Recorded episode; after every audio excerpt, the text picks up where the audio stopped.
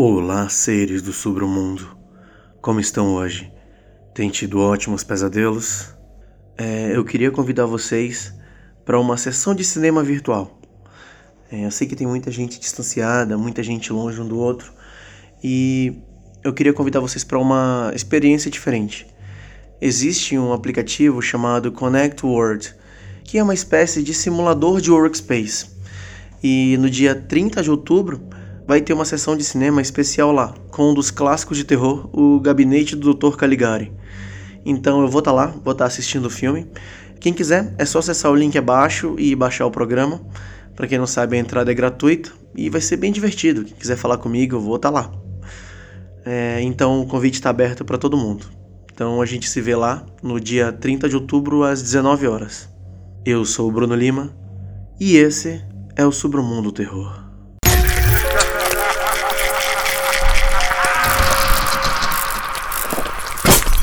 Submundo Terror.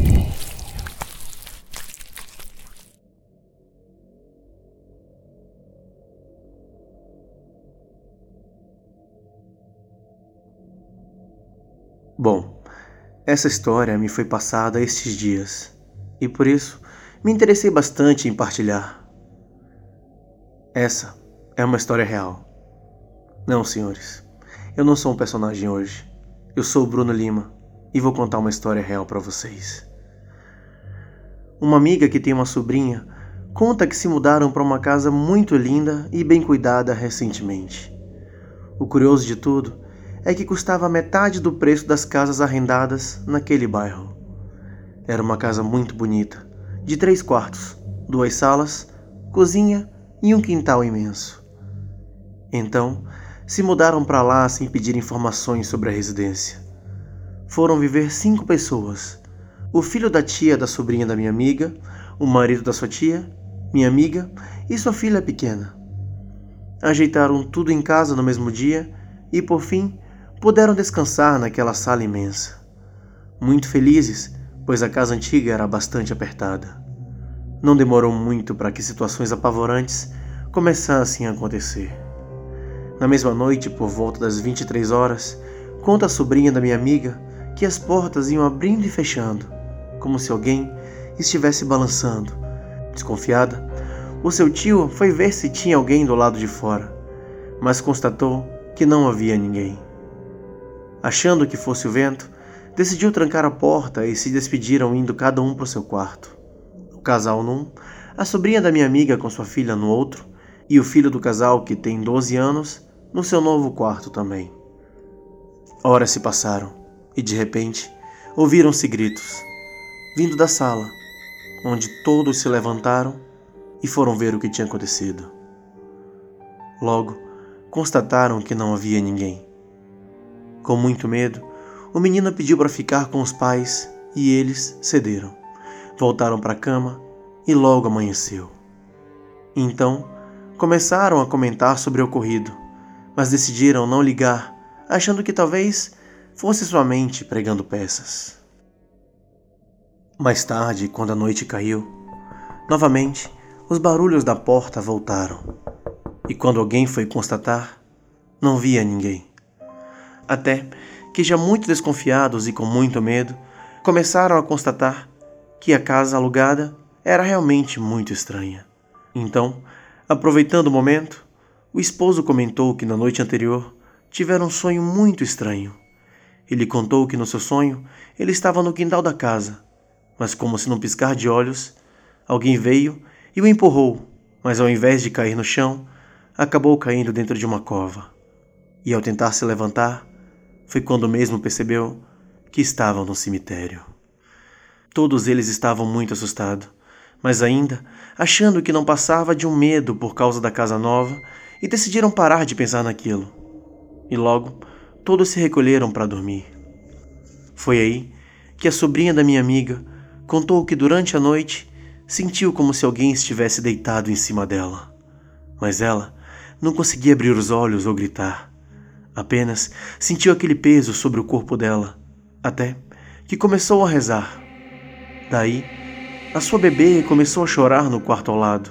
Chorou demais e finalmente ela conseguiu se mexer. Muito apavorada, não conseguiu voltar a dormir e durante toda a noite ficou rezando com o bebê em seus braços. Logo que amanheceu, seus tios notaram algo estranho em seu rosto e, muito assustados, perguntaram o que aconteceu com ela. Ela respondeu que nada, e os seus tios pediram a ela para se olhar no espelho. Foi quando constatou que seu rosto estava inchado e com marcas, como se alguém tivesse dado tapas, deixando seus lábios inchados, estranhamente inflamados e com um feio hematoma. Chorando, acabou contando o terror que viveu na madrugada anterior e pediu que se mudassem da casa que alugaram, pois em menos de três dias já haviam passado por situações horríveis demais. Sem querer parecer precipitada, a tia da minha amiga decidiu pesquisar quem eram os antigos moradores da casa, mas ninguém queria contar para ela com muito medo. Mas com insistência de sua parte, uma vizinha acabou revelando a tão cruel e apavorante realidade. Contou que naquela casa não viviam pessoas há mais de dois anos, e os últimos moradores acabaram perdendo seus filhos de uma forma estranhamente bizarra. Contou que o primeiro filho do casal, que tinha apenas três anos, morreu afogado em um esgoto raso que tinha na casa. O estranho é que quase não havia água ali, e parecia que alguém o afogou.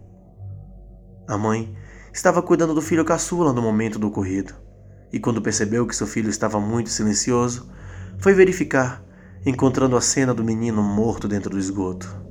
Era uma história triste, mas menos de duas semanas após a morte do primeiro filho, o filho caçula também foi encontrado morto no seu quarto, e os médicos não conseguiram distinguir a causa da morte, achando que tivesse sufocado no seu próprio vômito, já que encontraram saliva no corpo do bebê.